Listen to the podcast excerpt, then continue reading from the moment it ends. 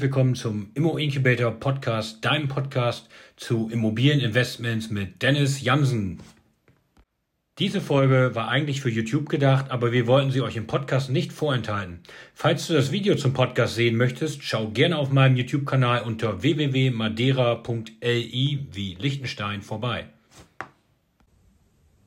Hallo und herzlich willkommen bei Immo Incubator, eurem Kanal für Immobilieninvestments. Ich bin Dennis und nehme euch heute mit auf die Reise zu meinem dritten Mehrfamilienhaus. Wenn dich das Ganze interessiert, mehr dazu im folgenden Video.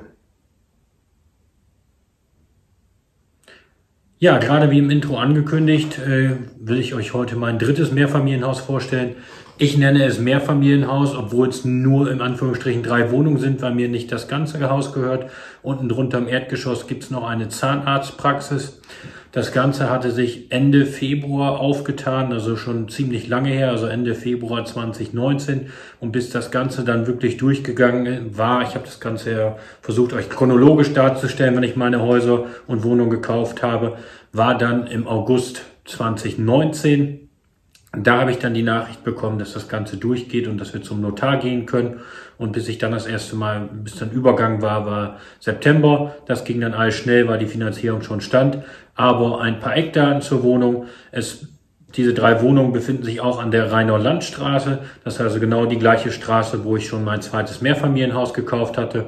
Womöglich wegen der Straßenrenovierung oder warum auch immer hat es da gerade zufälligerweise mehrere Angebote gegeben. Das ist das erste Mal, beziehungsweise neben meiner ersten Wohnung, die ich damals gefunden habe, das erste größere Paket, was ich seit langer Zeit auf Immobilien Scout gefunden hatte. Es war eine einzelne Wohnung im Angebot, die mir eigentlich ganz gut gefiel. Das ist in dem Fall die Dachgeschosswohnung. Das heißt, das Haus stellt sich dar, das ungefähr 270 Quadratmeter ähm, Erdgeschoss und Kellerfläche sind, die Zahnarztpraxis sind, beziehungsweise Labor. Dann hat man eine gut 110 Quadratmeter Wohnung im ersten Stock, dann glaube ich nochmal 105 im zweiten und irgendwas bei 75 dann im Obergeschoss. Äh, insgesamt um die 280 Quadratmeter.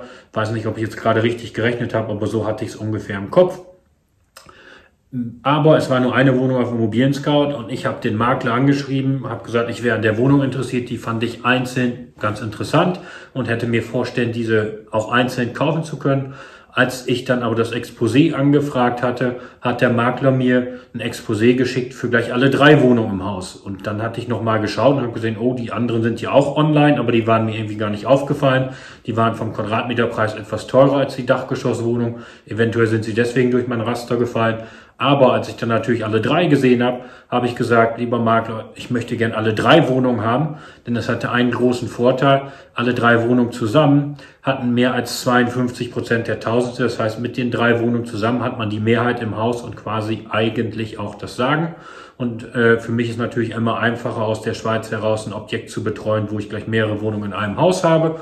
Und so habe ich gesagt, das würde sich doch anbieten. Und dann habe ich gesagt, möchte gerne alle drei haben, aber ich möchte noch was am Preis machen. Ich wollte also circa zehn Prozent am Preis handeln, wenn ich dann dafür alle drei Wohnungen nehme und habe das dem Makler vorgeschlagen. Der fand das eine gute Sache, weil er sich dann auch gedacht hat, da muss ich nicht ganz viele einzelne Besichtigungen machen, sondern dann wäre es für ihn alles natürlich auch einfacher, alles an eine Person zu verkaufen, da sich die Situation mit der Verkäuferin nicht so einfach dargestellt hat, war das halt für ihn eine gute Lösung und er hat das Objekt oder die drei Objekte erstmal direkt offline genommen und hat gesagt, er geht jetzt in Verhandlungen mit der Dame. Das heißt also, ich habe diesen Preis schon voran angegeben, bevor ich überhaupt besichtigt hatte und trotzdem hat er das Ganze direkt angenommen und hat gesagt, er geht jetzt mal verhandeln und äh, konnte dann meinen Preis bis auf ich glaube, 10.000 Euro treffen. Und dann haben wir gesagt, wir einigen uns auf der Hälfte. So konnte ich knapp 10 Prozent runterhandeln und konnte diese drei Wohnungen insgesamt für 645.000 Euro kaufen. Was natürlich trotzdem noch ein hoher Preis ist, wenn man sich das so überlegt. Pro Quadratmeter sind circa 2.300 Euro gewesen. Aber es gab jeweils noch einen Stellplatz dazu. Den muss man natürlich dann irgendwo mit einrechnen bzw. abrechnen. Und dann kommt man vielleicht noch auf einen Quadratmeterpreis von 2000, 2100, je nachdem, für wie viel Geld man den Stellplatz einrechnen möchte. Und so ist es dann ähm, ein Baujahr 1984 ähm, vom, vom Haus her mit Fußbodenheizung überall drin, mit roten Klinkern draußen. Also ich zeige euch hier mal Fotos ähm, vom Haus. Ähm, ich habe nicht von jeder Wohnung welche, aber ich zeige euch einfach mal ein paar von denen, die ich habe. Das heißt also, jede Wohnung hat Terrasse beziehungsweise Balkon. Dann gibt es im Innenhof ja die Parkplätze. Sieben Stück davon sind für, für das ähm, für die Zahnarztpraxis. Die drei davon gehören mir, also für jede Wohnung jeweils ein. Und ich fand das Haus wirklich in einem sehr guten Zustand und ähm, dachte, das bietet sich an, dort in der gleichen Straße drei weitere Wohnungen zu haben. Hab dann also versucht, das Haus zu bekommen. Nachdem wir uns eigentlich im Preis schon einig waren, kam dann der Makler mit einer Sache, die mir vorher nicht bekannt war. Und da ging es darum, dass es ein Vorverkaufsrecht gibt. Äh, ein Vorkaufsrecht. Ähm, das heißt, in dem Fall ähm, waren das ganze Haus gehörte einem Ehepaar und die haben sich scheiden lassen. Und so hat dann der Mann äh, die Zahnarztpraxis bekommen und die Frau hat die drei Wohnungen bekommen, was ja ungefähr von der Aufteilung her ziemlich gleich war. Und daraufhin hat man sich aber gegenseitig ein Vorkaufsrecht, ein, ein Vorkaufsrecht eingetragen, ähm, sodass, wenn es zum Verkaufsfall kommt, jeweils der eine oder der andere ein Vorkaufsrecht hat. Das heißt also, in meinem Fall war es jetzt so, dass der Ehemann dann ein Vorkaufsrecht für diese drei Wohnungen hat. Jetzt ist es natürlich mein Vorteil dann gewesen, er konnte jetzt nur genau in den Vertrag eintreten, den ich auch geschlossen habe. Das heißt, er hätte auch alle drei Wohnungen kaufen müssen und nicht nur eine der drei Wohnungen. Oder zwei oder was auch immer. Sich die besten raussuchen ging in dem Fall nicht, sondern er musste, wenn überhaupt, auch alle drei kaufen. Und ähm, ja, ich hatte dann gedacht, oh Mann, oh Mann, jetzt mache ich das, den ganzen Aufwand mit der Bank, hatte dort auch schon eine, schnell eine, eine Finanzierungszusage zu, zu 100 Prozent bekommen. Das heißt also, wenn ich die Nebenkosten trage und war deswegen ganz happy, hab, sollte den gleichen Zinssatz bekommen wie beim anderen Objekt, das passte alles super für mich und dementsprechend habe ich gesagt, was kann ich denn jetzt bloß machen, dass der nicht vom Vorkaufsrecht Gebrauch macht. Und ähm, dann hatte der Makler gesagt, nee, der wünscht keinen Kontakt und er hat das schon mal versucht, Kontakt mit dem aufzunehmen, aber da die sich zerstritten hätten nach der ganzen Geschichte, äh, war da keine Kontaktaufnahme möglich. Und dementsprechend habe ich dann gesagt, okay, vielleicht können Sie ihm ja mal meine Kontaktdaten zuschicken, weil er durfte mir die irgendwie nicht rausgeben. Ähm, und dann bin ich nochmal über die Hausverwaltung, habe da nochmal die Kontaktdaten zuschicken lassen und dann ist wirklich der Kontakt zustande gekommen. Dann hatten wir ein sehr gutes Gespräch und dann war ihm auch klar, wer da reinkommt und dass das jemand Vernünftiges ist, der da reinkommt und dass er mit mir keine Probleme zu erwarten hat. Und dann hat er noch eine, eine Wunschliste, ich weiß gar nicht mehr, was da drin stand, die hatte mir mal rübergeschickt mit Sachen, die ich doch bestätigen sollte. Also in dem Fall ging es, glaube ich, darum, dass die Parkplätze so bleiben, wie sie sind ähm, und dass, ähm, dass die Allgemeinstrom, äh, der Allgemeinstrom weiterhin verteilt wird, irgendwie 75 Prozent auf ihn, 25 auf mich.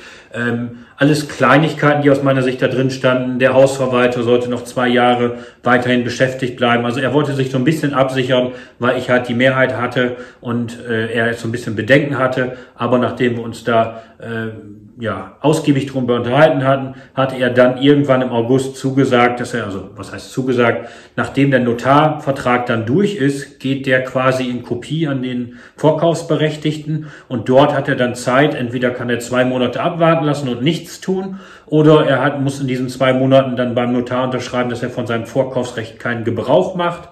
In dem Fall hat er das dann gemacht nach circa einem Monat. Und das heißt also, wir waren, glaube ich, doch irgendwann im Juli schon beim Notar und dann ist es irgendwann im August kam dann die Nachricht, dass das durchgeht. Und so bin ich dann ab September Eigentümer geworden.